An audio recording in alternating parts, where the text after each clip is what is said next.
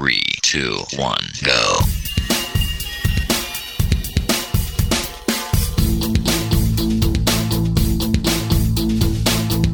Enredando, la informática que se escucha.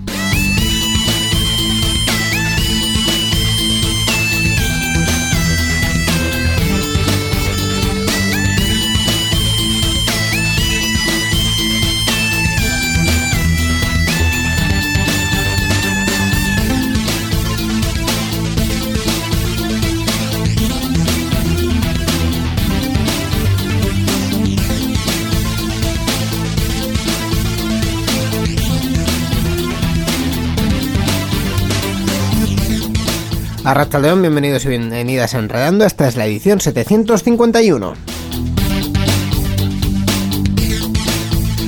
Un programa más de Enredando en el que volvemos al formato más eh, tradicional, más habitual para eh, bueno eh, dar cabida a las secciones que solemos con las que solemos contar en este programa, ¿verdad, Miquel? Hola, ¿qué tal, Íñigo Sendino? Sí, efectivamente, volvemos a las secciones después de una edición anterior, la 750, que en principio iba a ser una edición normal, pero que nos surgió una entrevista muy interesante Sí, sí, sí. Que, que hizo que el programa pues resultara especial hasta en el tamaño. Efectivamente. la duración también, que un Efectivamente. poquito y, y, y justito ahí. La entrevista, además de en el podcast, también está disponible en el canal de YouTube de Euskadi sí. Digital, así que os eh, enviamos hacia allí para que la podáis eh, escuchar Sí. y la verdad es que yo creo que mm, es una de las entrevistas más interesantes de los últimos años, eh, seguro, sin ofender al resto, pero es que este señor tenía muchas cosas interesantes que decir, así que efectivamente os recomendamos, aparte de que sigáis con nosotros en este programa, porque hoy también vamos a contar cositas mm, pues bueno, que tienen su aquel, pues también eh, que escuchéis la entrevista que le hicimos eh, la semana, el programa anterior El programa a anterior. Pablo Duchement.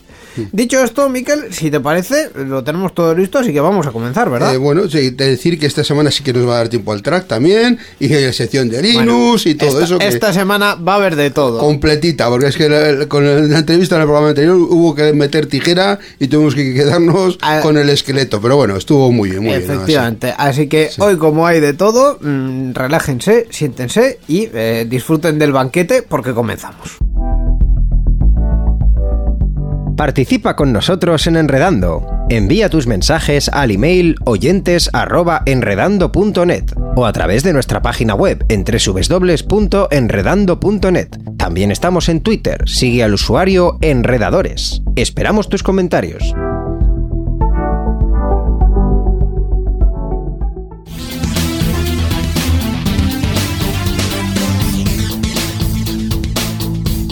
Enredando, la informática que se escucha.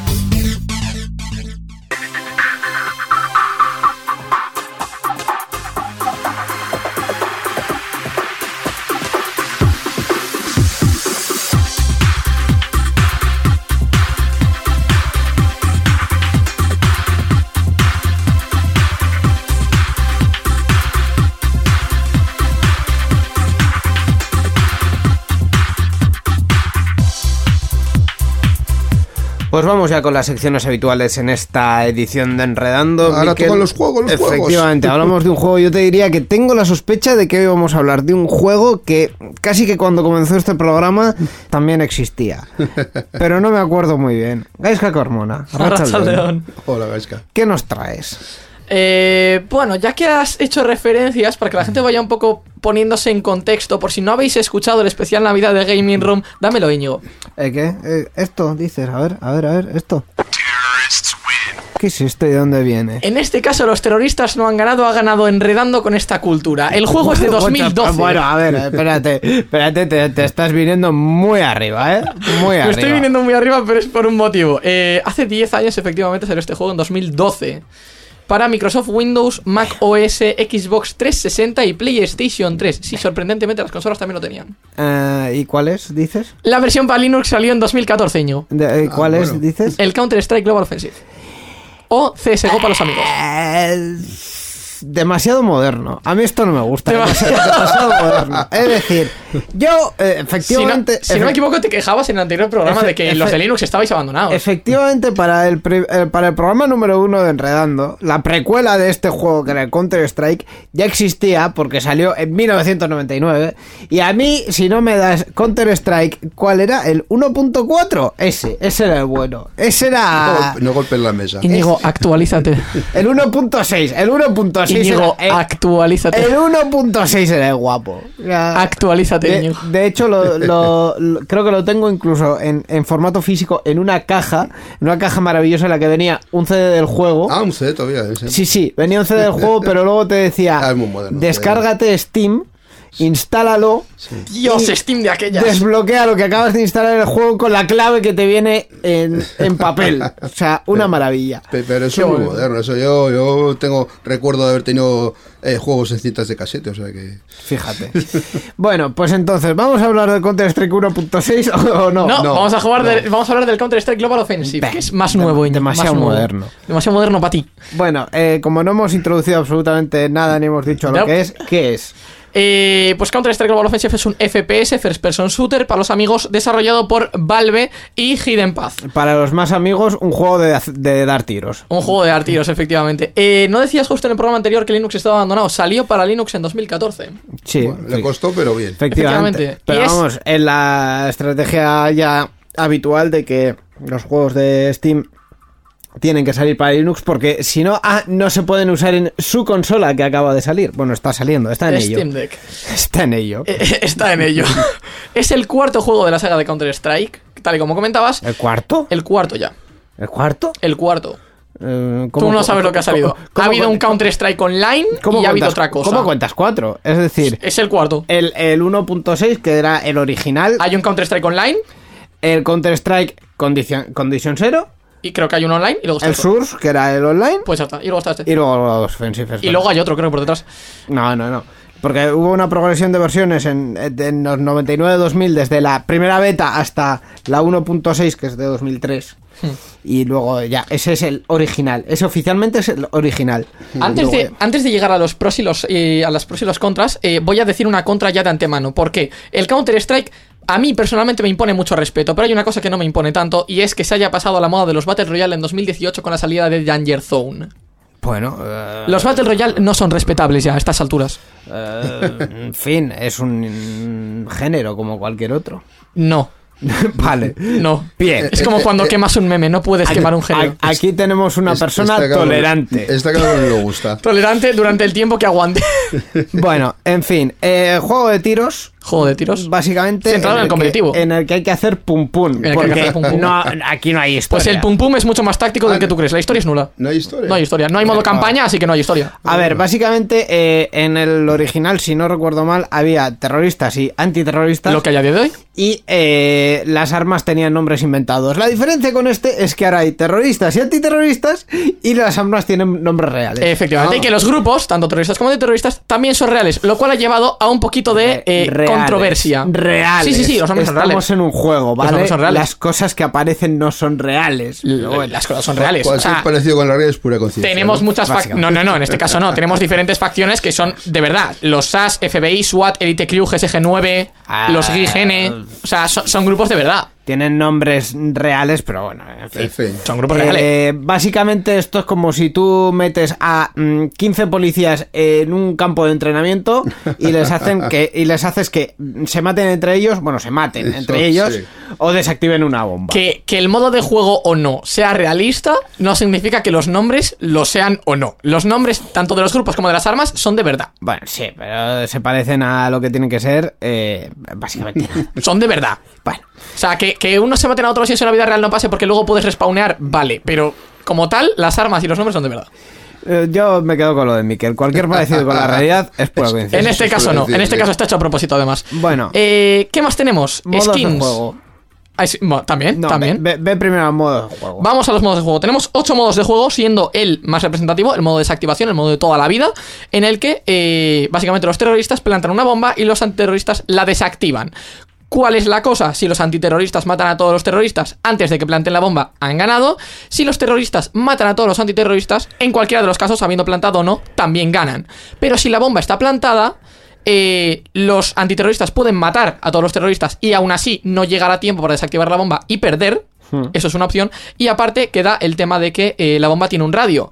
Y si te encuentras en ese radio cuando explote, tú también mueres. Pachapum, pa' abajo. Efectivamente. Entonces puedes ganar la ronda y morir. Y perder tus armas. También hay otros modos, ¿no? También hay muchos otros modos. Hay ocho modos, hemos confirmado. eh, pero personalmente este es, este es el más... Es el más famoso. El más famoso y el que más se juega además. A mí, a mí personalmente me gusta más el Deathmatch. Deathmatch es un todos contra todos.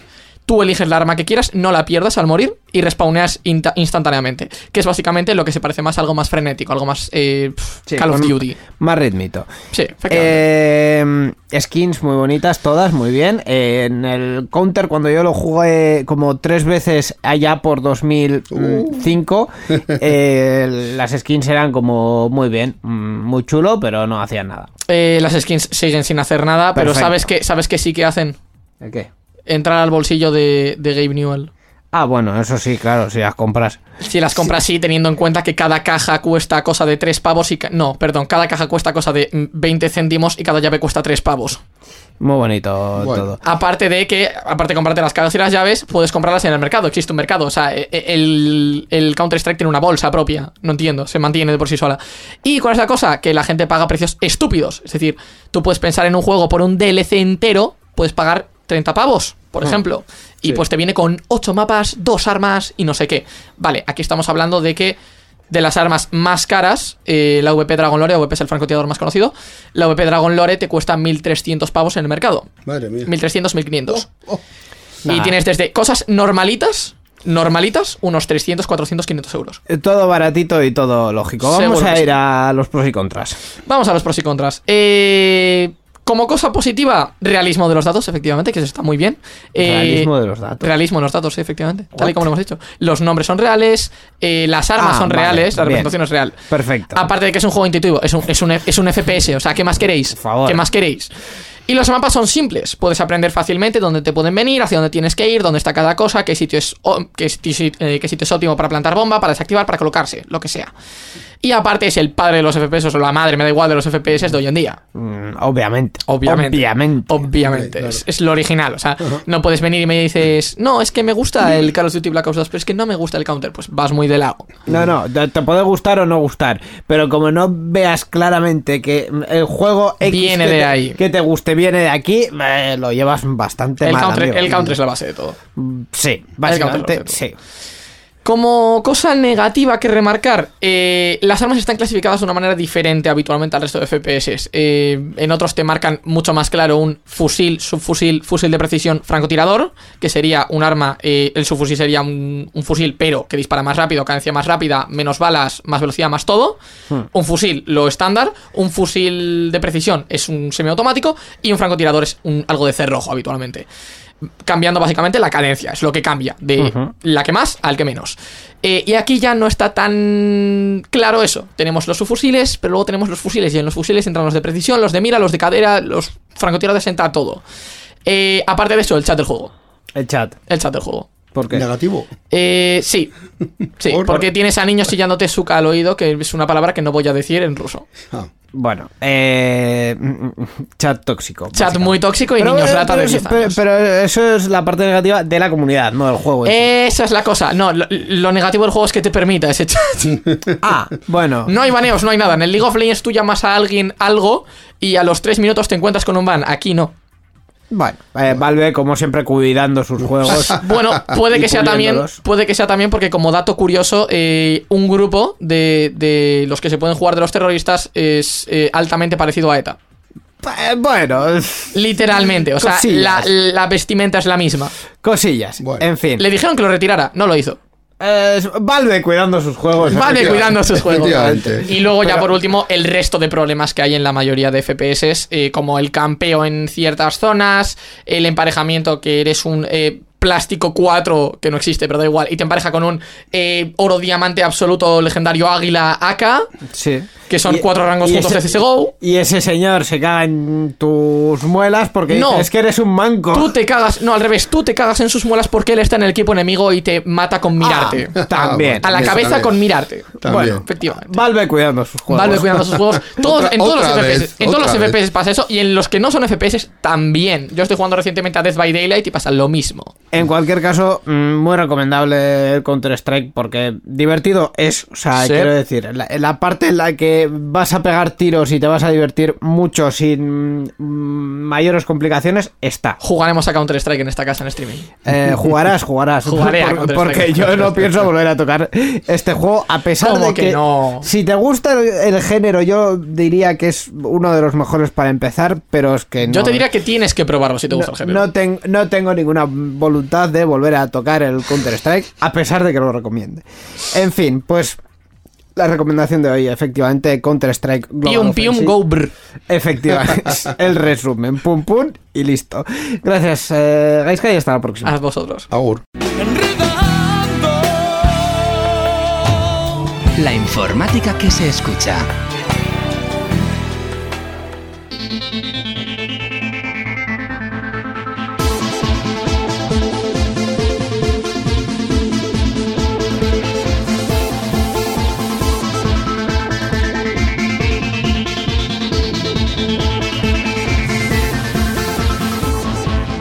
Vamos a hablar una vez más en esta edición de Enredando sobre podcast. eh, Mundo Podcast. en esta sección que Miquel siempre, siempre, siempre tiene que poner la guinda en el pastel y decir su nombre. Hombre. Y claro que sí, eh, esta sección tiene un, colaborador estrella, diría, y un colaborador singular como, como pocos, y un colaborador que siempre nos trae cosas muy interesantes. Arracha León, Roberto.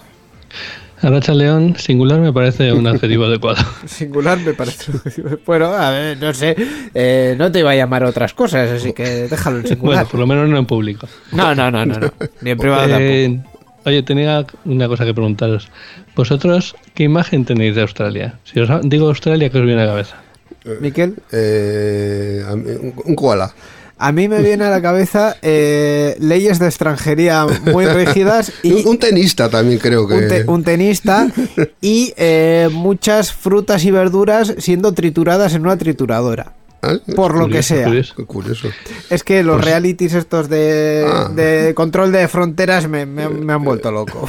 Estás, estás muy mal, Íñigo. Sí, sí. A mí, la verdad, es que me vienen los canguros, el cocodrilo Dandy, porque soy muy mayor, y el Palacio de la Ópera de Sydney.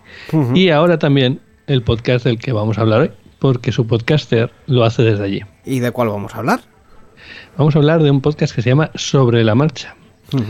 Un podcast que se hace, como bien dice su nombre, pues andando por la calle, básicamente. Es de ese tipo de podcast que se hace móvil en mano y, y recogiendo también el sonido de todos los...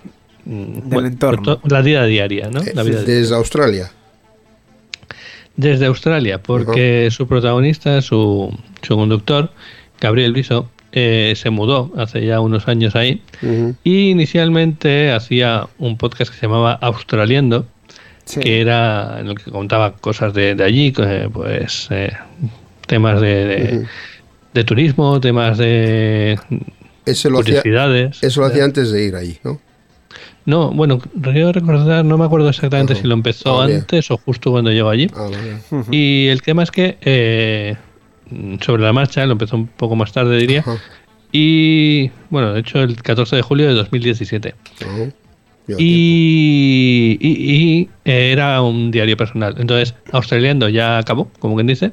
Y ahora en este podcast eh, diario eh, trata temas de tecnología, Oh. temas de curiosidades y temas de, del día a día en Australia. Todos ¿vale? los días. Mm, No, No todos los días. Es diario, pero no son todos los días. Casi diario. Ah, depende un poco de la, la capacidad que tenga Gabriel para poder ajá. dedicar tiempo al podcast. ¿vale? Eh, hay veces que, que hay más podcast y hay veces que hay menos.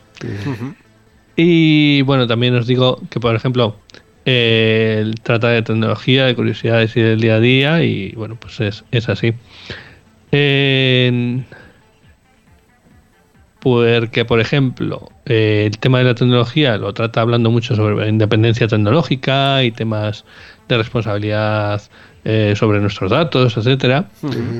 De hecho, si, si lo escuchas, seguramente vas a acabar cambiando tus cosas, revisando tus reseñas, etcétera. Privacidad y tal. El tema de curiosidades, pues a lo mejor nos habla de animales que puedes encontrar por allí o tribus que hay en Australia, etcétera. Y bueno, el tema de curiosidades también es cierto porque lo mismo te habla de barbacoas que te habla de minimalismo o de finanzas. ¿vale? Así que bueno, es, es un podcast muy divertido. Además, eh, no son muy largos los episodios, eh, los suelen ser de unos 15 minutos a media hora y van bastante directos al tema. Bueno. Eh, ¿Algún episodio destacable o que podemos eh, recomendar? Bueno, como os podéis imaginar, tiene muchos episodios. Sí. Entonces, Claro. puestos a recomendar, voy a recomendar con un poco de trampa. Eh, voy a recomendaros, por ejemplo, un episodio que es eh, el que dedica a las falacias. el, eh, digamos que hizo una serie de episodios dedicados a las distintas falacias. O sea, sabéis que una falacia es un... ¿Cómo explicarlo? Falacia. es eh, un- una, forma... falacia, una falacia al final es una trampa argumentativa, ¿no? Una, Exacto, una forma en la que tú, eh, digamos, eh, quieres argumentar algo, pero, y en ese pero, pues entra, pues, o que haces un ataque personal, o que estás eh, eh, traspolando al autor con su, con su obra, pues es, ese tipo de cosas, ¿no? Correcto. Entonces, eh, por ejemplo, vamos a a recomendar el primero, que era el dedicado a la falacia ad hominem, que es la que tú has dicho, esa de realizar un ataque personal para responder a un razonamiento lógico, y que obviamente pues eh, es una trampa y no... Y, y que se usa mucho, además, desgraciadamente. mucho, mucho, por desgracia, y en política más. Mucho. En- y bueno, pues, pero realmente podéis escuchar todos los episodios que ha dedicado a las falacias porque son todos muy interesantes. Luego, eh, otro episodio que os recomendaría es el que dedicado a la barbacoa. A, a Georgie Bueno, Dan. No tiene tanto que ver con eso como con el hecho de que por lo visto allí en, en Australia debe ser bastante habitual el tema de, de hacer barbacoas entre los vecinos y tal, un poco, eh, vecinos y amigos, eh, un poco estilo americano, ¿no? Sí, sí, Pero bueno, más o hasta una menos. clase, una clase maestra sobre cómo tiene que ser una barbacoa, cómo tiene que eh, ir el calor, colocar el carbón, la carne, el tiempo. Bueno, bueno, una exageración. Yo solo digo que lo mismo si escucháis este episodio acabáis con la boca hecha agua. ¿eh? Hombre, lo que pasa es que lo de hacer un canguro tampoco yo creo que sea. muy- No, hombre, Oye. hombre. Oye, ¿quién sabe? A A, ver. mí si me lo haces bien, De, de hecho, la he, car- co- he comido cosas más raras. De, de hecho, la carne de canguro se consume y se comercializa. Lo que pasa es que la carne de canguro se comercializa. Yo creo que para barbacoas. eh, Bueno, a ver, tienen buena pata los canguros. Hombre, En fin, no, no voy a seguir hablando de algo que no sé, que termino en, en- en fangos. Bueno. Y por acabar, por, por recomendar un último episodio, eh, os recomendaría el que dedicó, lo tituló Coches a carbón, ¿vale? Y es muy curioso porque hablaba de lo que pues estaba buscando coche, creo en ese momento, acababa de comprarlo, se había comprado un, un gasolina, y claro, él había estado razonando, Gabriel, si lo escucháis vais a ver que es una persona muy, muy ra- mm, ¿cómo se dice? Muy Reflexiva. razonable. no, razón, razonable también. reflexivo. También, reflexivo. ¿verdad? sí, muy lógica, ¿vale? Eh, y eh, él había estado mm, valorando la posibilidad de un coche eléctrico y tal, pero el tema es que en Australia el mix de, de energía tira muchísimo de carbón. Entonces, al final, ese coche eléctrico, a la hora de cargarse de, de energía, mucha de esa energía proviene del carbón.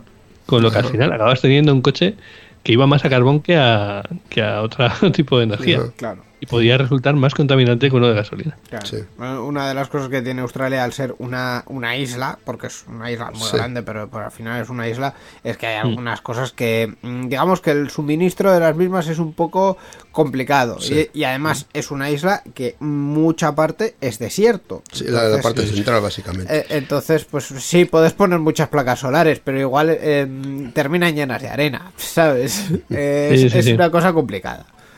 Sí, además, como también explica en algún otro episodio de Gabriel, es una isla en la que hay mm, todos los animales que hay intentan matarte.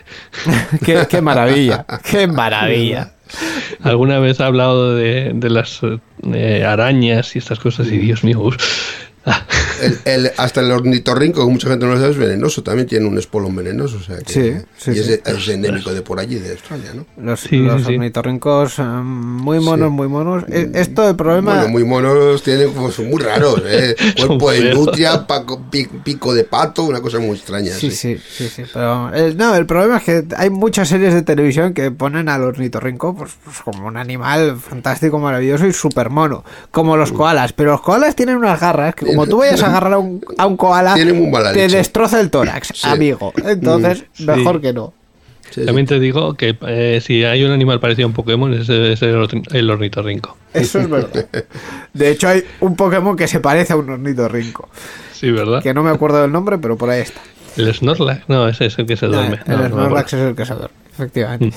Eh, tendríamos que llamar a alguien más joven que esté más actualizado Sí, con sí. los Pokémon, Sí. porque yo no, no, no, No, no, yo los no, nombres de la Pokémon verdad que no. tampoco. En fin, pues eh, la recomendación de hoy sobre la marcha, el podcast casi diario de Gabriel Viso, que ¿dónde lo Eh, encontramos, Roberto? Eso es lo que faltaba, ¿verdad? El tema de dónde encontrarlo, pues Gabriel utiliza para publicarlo mientras camina por la calle eh, Anchor. Y entonces de ahí va al resto de plataformas. ¿Serías capaz de decirme en 30 segundos qué es Anchor? Anchor es una aplicación del móvil que permite hacer podcast eh, sobre la marcha. Bien. Vaya. Te ha quedado muy redondo. Pues efectivamente, sobre la marcha es el podcast que hemos eh, recomendado y el recomendador, como siempre, ha sido Roberto. Gracias y nos vemos en el próximo, nos oímos en el próximo programa de Enredando. Gracias a vosotros y ya sabéis, escuchad muchos podcasts. Agur. Si te gustan nuestros programas, suscríbete y apóyanos. Puedes entrar en patreon.com barra euskadigital y desde 2 euros al mes tener acceso anticipado a todos nuestros programas, además de un podcast exclusivo con todos los secretos de la radio. También puedes hacerte suscriptor de nuestro canal twitch.tv barra euskadigital e interactuar con nuestros directos, además de tener la opción de volver a verlos en diferido.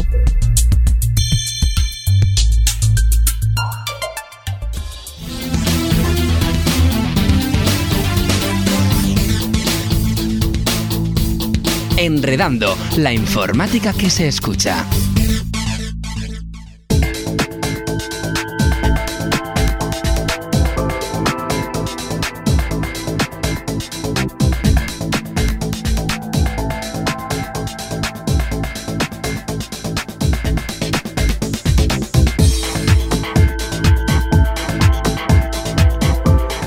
Vamos ya con la sección donde hablamos un poquito más específicamente sobre GNU Linux. eh, Software libre, sí. Y software libre. Yo no sé si esto mm, noticia, noticia, muy noticia no es, pero Bueno, en, eh, en cualquier caso es eh, un estudio con Sí. papeles que ha eh, concluido, entre otras cosas, que Linux es el sistema operativo que menos tarda en corregir errores de seguridad. Pues eso, efectivamente, Linux es un sistema operativo que ofrece una respuesta más rápida en cuanto se detecta algún error de seguridad en el sistema operativo, frente a otros competidores como Apple o Microsoft.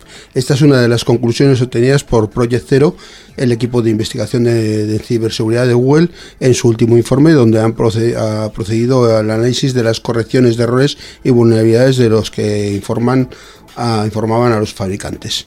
Entre enero de 2019 y diciembre de 2021, Project Zero informó de la presencia de un total de 376 problemas detectados en plataformas de diferentes empresas como Apple, Microsoft, Adobe, Google, Oracle Linux. De los 376 problemas iniciales registrados, 351 errores, el 93,4% del total, fueron corregidos, mientras que 14, el 3,7%, fueron marcados como no reparables eh, por parte de estos proveedores. Y otros 11 de casos, el 2,9%, seguían sin corregirse cuando se han presentado estos datos.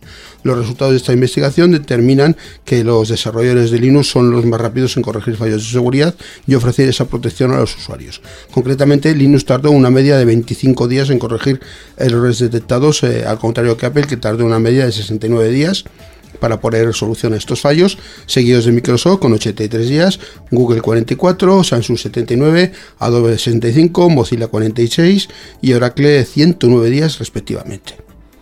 Pues esas son eh, las cifras y eso también es el beneficio que hemos comentado más de una vez del software libre, que también aporta que la comunidad pueda dar una respuesta más rápida Hay, hay a- muchos ojos vigilando ese software, a, efectivamente. a esos problemas, Sí. efectivamente. Eh, hay empresas de las que hemos mencionado que son usuarias y aportan a sistemas de software libre, por ejemplo Google o Mozilla, que destacan entre las que menos tardan. Sí. Eh, al contrario, pues por ejemplo Samsung sí que tiene un sistema operativo libre en sus móviles, pero toda la capa de personalización pues hace que realmente no lleguen esas actualizaciones Sí, tan sí. pronto, ¿no?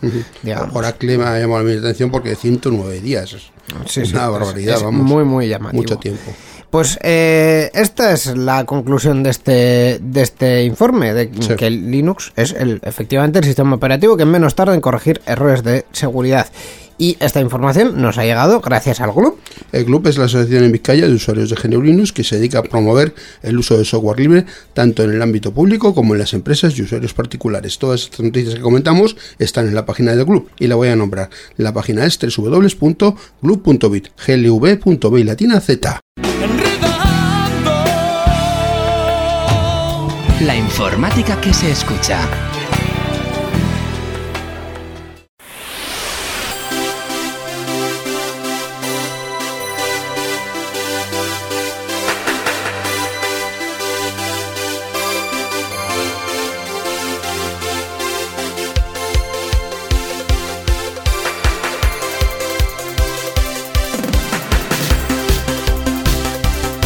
Y vamos ya con el apartado de noticias eh, tecnológicas, de las que son un poquito más generales en esta edición 751 de Enredando. Y eh, vamos a comenzar, pues como siempre, saludando a nuestro comentarista tertuliano habitual. Yo no, no me acabo de arrepentir del adjetivo, así que eh, vamos a dejarlo en comentarista. Rachel León Borja Arbós. Racha el dedo, muchachos. Es que lo de tertuliano mm, queda muy mal.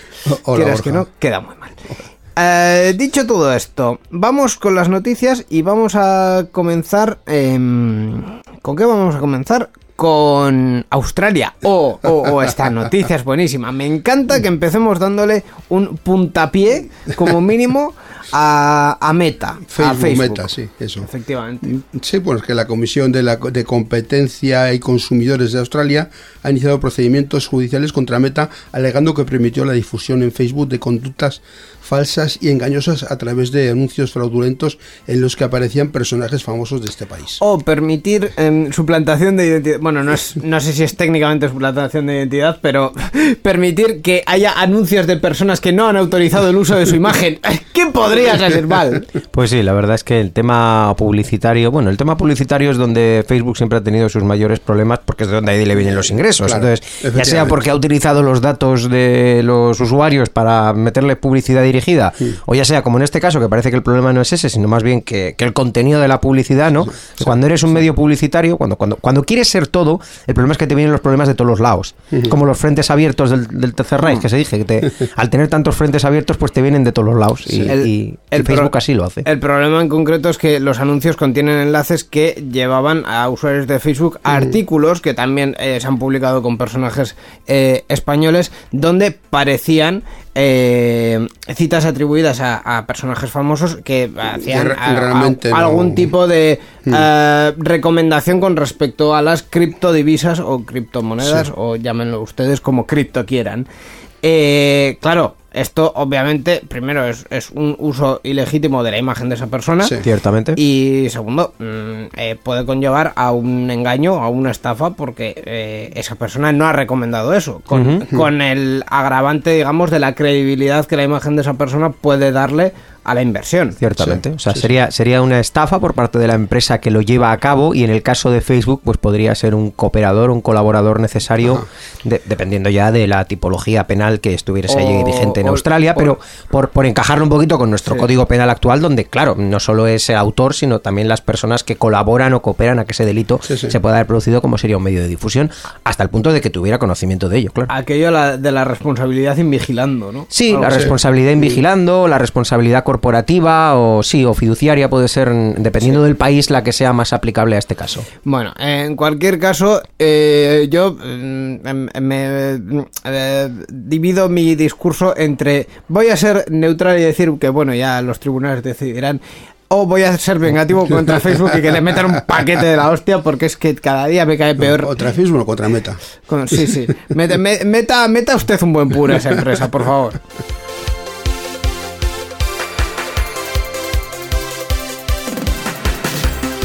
En, en la anterior edición de Enredando, si no recuerdo mal, hablamos del Mobile World Congress, aunque prácticamente de pasada, porque el contenido no hizo justicia No. a la relevancia de su vuelta a la presencialidad. Y Google eh, va a seguir por el mismo camino. En su evento anual de desarrolladores, los días 11 y 12 de mayo, va a hacer un- actividades presenciales. Así es, sí. Google ha anunciado una nueva edición de su evento anual de desarrolladores, Google I.O., que tendrá lugar, como bien dices, eh, los días 11 y 12 de mayo y que lo hará además recuperando la asistencia presencial. Google I.O. es el evento que la compañía tecnológica dedica a las novedades del software y este año se celebrará de forma presencial en el anfiteatro eh, Shoreline de Eso es. Mountain View, California, Estados Unidos. También se retransmitirá online, no solamente estarán ahí, sino que también lo van a emitir. Y esto, con la presente edición, tendrá dos jornadas estos días, 11 y 12, como se informa en la página oficial del evento y que también ha dado a conocer el propio CEO de la compañía, Sundar Pichai, a través de Twitter. La verdad es que eh, el anfiteatro Shoreline no es la primera vez que lo utilizan para No. estas presentaciones. Eh, es un anfiteatro que está súper guay porque tiene ese rollito eh, intermedio entre mm, eh, mm, zona, digamos, abierta con árboles y tal. Y cuando les ha hecho buen tiempo, salen unas presentaciones que visualmente son cojonudas para mayor gloria de su CEO. porque la verdad es que le quedan de puñetera madre. Eh, más allá de eso, eh, ¿Qué es lo que van a presentar? ¿Qué es lo- qué es lo que- No, yo iba a ir más bien porque el camino en general que van a seguir los eventos va a ser este, presencialidad Sí. con online, pues como pasaba con este mismo evento hace tres o cuatro años, que también se podía seguir eh, online, al menos las presentaciones eh, potentes, Sí. eh, sin mayor problema. A ver, es normal, ya se han invertido unos medios durante estos años para Sí. poder hacer unos eventos online, pues eso no lo vas a tirar a la basura, la hay que exper- y la amortizarlo. experiencia que, que ya vas a eso, pues O sea, aprovecharla. sí. no, es, no es el único caso que yo puedo hablar, por ejemplo, desde mi punto de vista, que los juicios, por ejemplo, dentro de lo que puede hacer la administración con la tecnología, que no es mucho, La Administración de Justicia. la administración de justicia, bueno, la administración en general, pero la administración de justicia administración- también. la administración en general, o sea, sí, no vamos sí. a hablar de la campaña de la renta este Pues, año, sí. pero tela. No, pues Al- no, vamos a hablar. Al- algunos ju- juzgados que han invertido ¿no? unos medios y tal para hacer las vistas online, pues ahora, después de la pandemia, una de la pandemia ha remitido y se pueden hacer juicios presencialmente, están manteniendo dentro de lo posible sí. que se hagan las vistas telemáticas. Siguen allá- teniendo esos medios. Siguen teniendo esos medios y siguen teniendo posibilidad de usarlos, lo cual pues ah, puede venir bastante bien Sí, si uno sí. se quiere ahorrar un desplazamiento medianamente largo, que antes no se podía, claro. Sí, sí. Claro. Eh, Por cierto, ¿habéis oído cómo se llama el nuevo sistema Android? Ahí, ahí va, ¿qué es lo que se va a presentar? ¿Tú qué, qué- qué crees que está ahí en la órbita de Google? Pues como mínimo, como mínimo el nombre que ya se ha filtrado, por cierto, que he oído que es Tiramisu. Ah, Ah, bien. Android T, pues toca la T, pues Tiramisu. Y en cuanto a los contenidos, pues la verdad es que no he oído gran cosa. Tengo que reconocer que tampoco estoy impuesto en lo que presenta. Recuerdo que hace unos años presentaron una versión de Google Assistant bastante potente y que podía hacer supuestamente eh, un montón de recados por ti y llamar a sitios y pedir citas. Eso, pues, hombre, imagino que lo estarán desarrollando porque todavía no se ha visto nada a nivel usuario. Pero mm, la verdad es que no, yo no les. No, ahora mismo que te diga, no me suena nada así concretamente. A diferencia de Apple, que bueno, en sus he oído que en sus próximos iPhones va a presentar una utilidad bastante interesante para tener ya un chip que permita utilizarlos como un datáfono, lo cual pues me ha resultado interesante. Ya no solo puedes pagar con un móvil, sino también si eres un autónomo o empresario, Sí. recibir pagos, Cobrar, sí. lo cual pues te ahorra ese gasto en hardware. Pues eh, veremos lo que presenta Google porque de momento no está extremadamente claro. Eh, esperemos que nos sorprendan porque eh, eso siempre está bien. La innovación es bonita y es buena.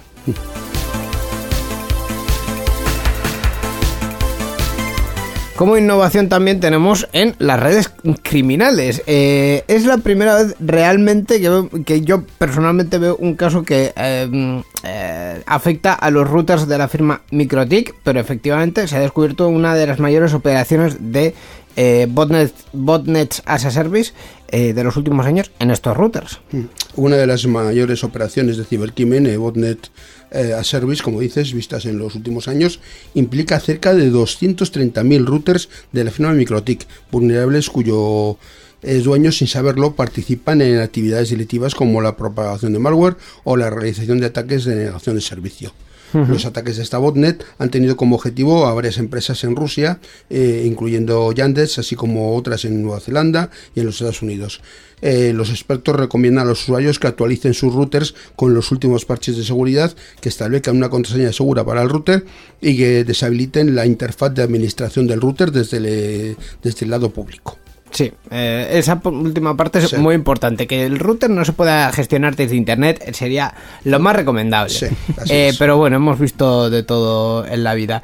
Eh, por cierto, una botnet as a service eh, que mm, diría que no, en la noticia no, no lo explican. Una botnet as a service, básicamente lo conocíamos ya las botnet, ¿no? O sea, es decir, redes de ordenadores que están eh, digamos, esperando mm, órdenes de, de un... De un panel de control De un que panel se de encarga de, control. hacer diferentes... Una especie de ejército de robots hay en, Sí. en internet, Sí. de ordenadores A- a preparados sombra para hay, atacar. eh, preparados para atacar, eso es. Pues ahora los eh, mm, cibercriminales, eh, me encanta ponerle la palabra ciber a todo, así que los cibercriminales han puesto... Los eh, criminales que utilizan ordenadores. los- Sí. lo- lo- vamos, los criminales Han, que han utilizan- puesto el foco en, No, en no, los han, routers. no, han innovado eh, diciendo, vale, esto, tengo un- una botnet de mm, un millón de ordenadores, pues esto te lo voy a vender como un servicio, por tanto, cada petición son 5 céntimos de dólar. Ajá.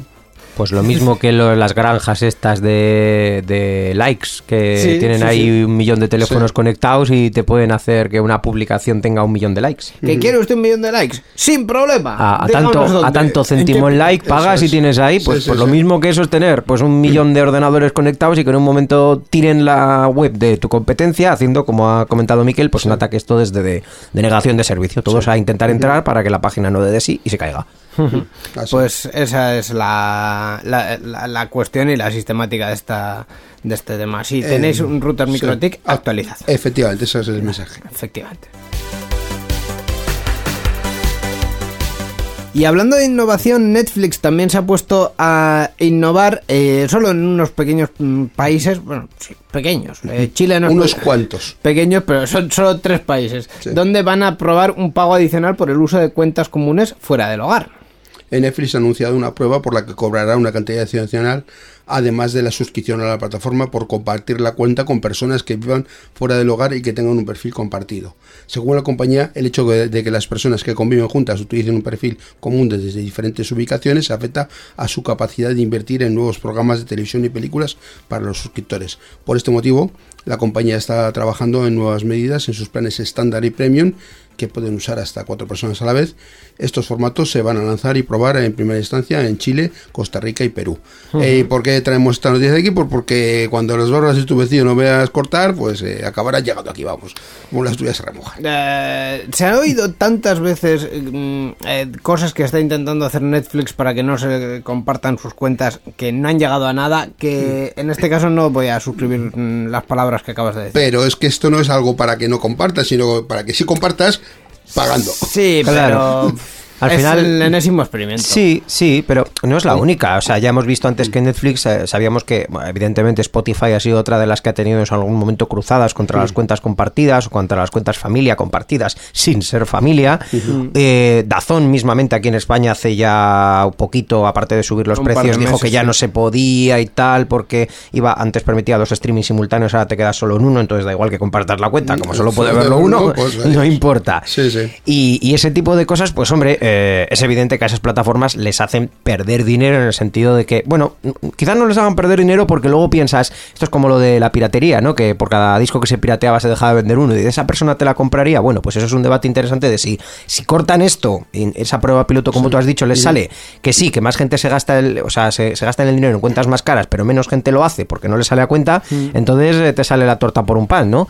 El, el clásico debate que Íñigo decía, ¿es mejor un boli por un millón de euros o un millón de bolis por un euro. Bueno, Pues, de hecho, es que. ¿Qué te da más Es que hace, hace pocos días, eh, fuera de micrófonos aquí, mm, Miquel Gaisca y yo estuvimos hablando de, de esto con respecto a la oferta y la demanda de, de las energías, del- de, los, de la gasolina y de, Sí, sí. y de la electricidad. Vale para todo.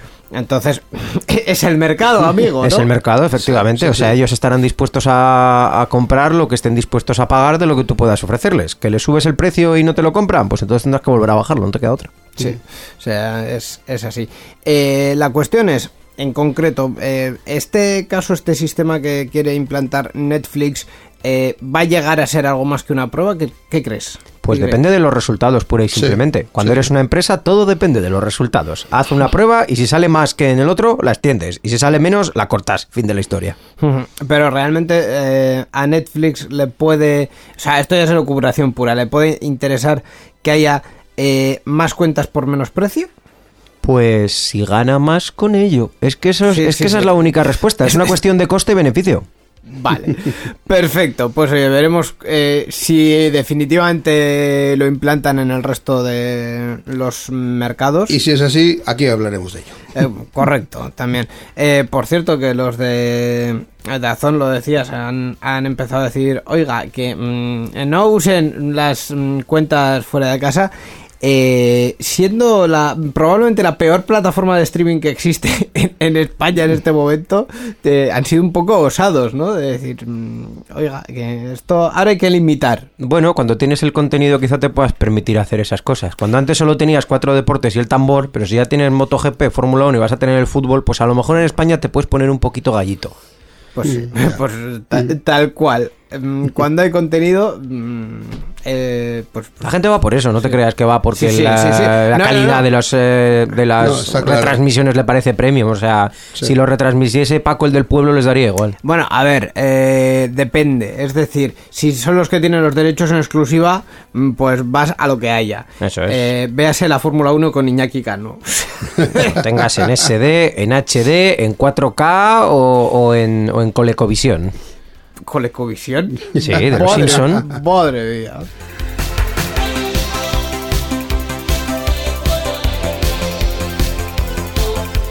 Vamos a terminar ya esta sección de noticias hablando de una noticia un poquito más de interés público. Eh, vamos a hablar sobre la eh, sobre la convocatoria del James Dyson Award, que yo me supongo que es de la fundación del señor de las aspiradoras, así que Ay, como me ha hecho también mucha gracia, se ha abierto el plazo de inscripción para el James Dyson Award 2022 destinado a jóvenes inventores. El plazo de inscripción para la nueva convocatoria del James Dyson Award, un concurso anual organizado por la Fundación James Dyson y destinado a jóvenes inventores, se ha abierto el pasado miércoles 16 de marzo, eh, también para España, con un premio nacional de una cuantía superior a la de otros años. Este acontecimiento, que se celebra desde 2005, acoge las ideas de estudiantes universitarios y recién graduados en diseño e ingeniería, ingeniería que buscan diseñar algo que resuelva un problema. Y bueno, pues hasta el 6 de julio eh, podrán inscribirse los jóvenes inventores que quieran presentar sus proyectos. Eh, no estaba equivocado, ¿eh? La fundación James Dyson es del señor de las aspiradoras. Anda, O sea, mira. es- o sea, que es- no era una alegre No, coincidencia. no, es la obra social corporativa de la empresa de las aspiradoras. Ah, vale, que, vale, vale, mm, vale. En fin, eh, que, que Está bien no aclarar que son inventores de ingeniería, porque inventores Sí. en general hay muchos. Sí, puedes inventar muchas cosas, pero en este caso en el ámbito de la, de la ingeniería. sí, Eso es. uni- universitarios y recién graduados. Sí. Pues eh, además los, el premio es bastante, bastante, son casi 6.000 euros. Y en fin, eh, los eso eh, para los ganadores regionales, Eh, para hay- los ganadores mundiales Sí. hasta 33.000. Sí, por eso hay varias categorías. Hay una, una zona, pues eh, digamos, en, en cada país y luego está el. Que, que los supongo que será un poco el, premio para que el invento luego lo puedas desarrollar y comercializar. Sí, claro, Ah, sí, no sé sí, yo, sí, sí. 6.000 euros no sé, no, no- no sé cuál es el invento, pero igual con eso no hace mucho. Mm, También Eso es. Un sí. pequeño empujoncito, ¿no? Pues eh, esa es la cuestión. Oye, si alguien tiene una gran idea y le interesa presentarla, o, o incluso una pequeña idea, quién sabe lo que puede ganar. Eh, y dicho todo esto, pues eh, hasta aquí la sección de noticias. Borja, dentro de dos semanas te volvemos a encontrar con más actualidad tecnológica. Un placer acompañaros. Hasta la próxima. Agur. Participa con nosotros en Enredando. Envía tus mensajes al email oyentes@enredando.net o a través de nuestra página web en www.enredando.net. También estamos en Twitter. Sigue al usuario Enredadores. Esperamos tus comentarios.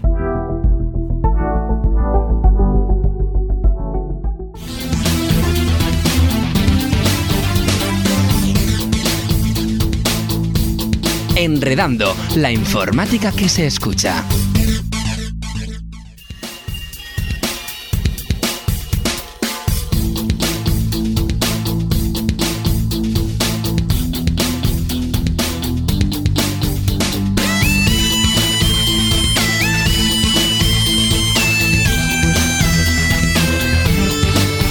Pues hasta que ha llegado esta edición 751 de Enredando, en el que eh, Gaiska nos ha hablado sobre el videojuego CSGO, Counter-Strike Global Offensive, eh, el rey de los, de los juegos de tiros, básicamente. Sí. Eh, Roberto nos ha traído el podcast sobre la marcha, hemos hablado también de la seguridad de GNU Linux y de eh, unas cuantas noticias con Borja Arbosa. Y como siempre, pues vamos a poner aquí el punto y final a esta edición, solo a esta edición de Ajá. Enredando.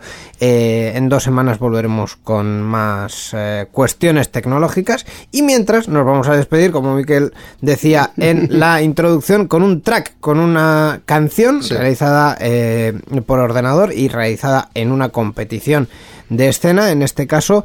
Eh, mm, La Sounddown. tengo, Sounddown. mucho- tengo muchos datos aquí, así que eh, aclárame, ¿cuál es la competición, cuál es el, el Eh, sitio y cuál es el país? El- la, la competición es la Sound, Sounddown, que no sé cómo se pronuncia, del año 2012, y en la capital de Ghana, que es Accra. Ah, se, se celebra ahí. En, en África, eso está en África. Ajá. Eh, la canción se llama Sea of Souls y el grupo, el autor, en este caso, Eh, es un grupo, sí, es un grupo. se llama eh. Treimus, Así que. Treimus, efectivamente. Pues esa es la canción, el track que estamos ya escuchando y que nos va a acompañar hasta el final de este programa. En 15 días, más actualidad tecnológica y más contenidos sobre tecnología aquí en Enredando. Hasta la próxima. Agur. Agur.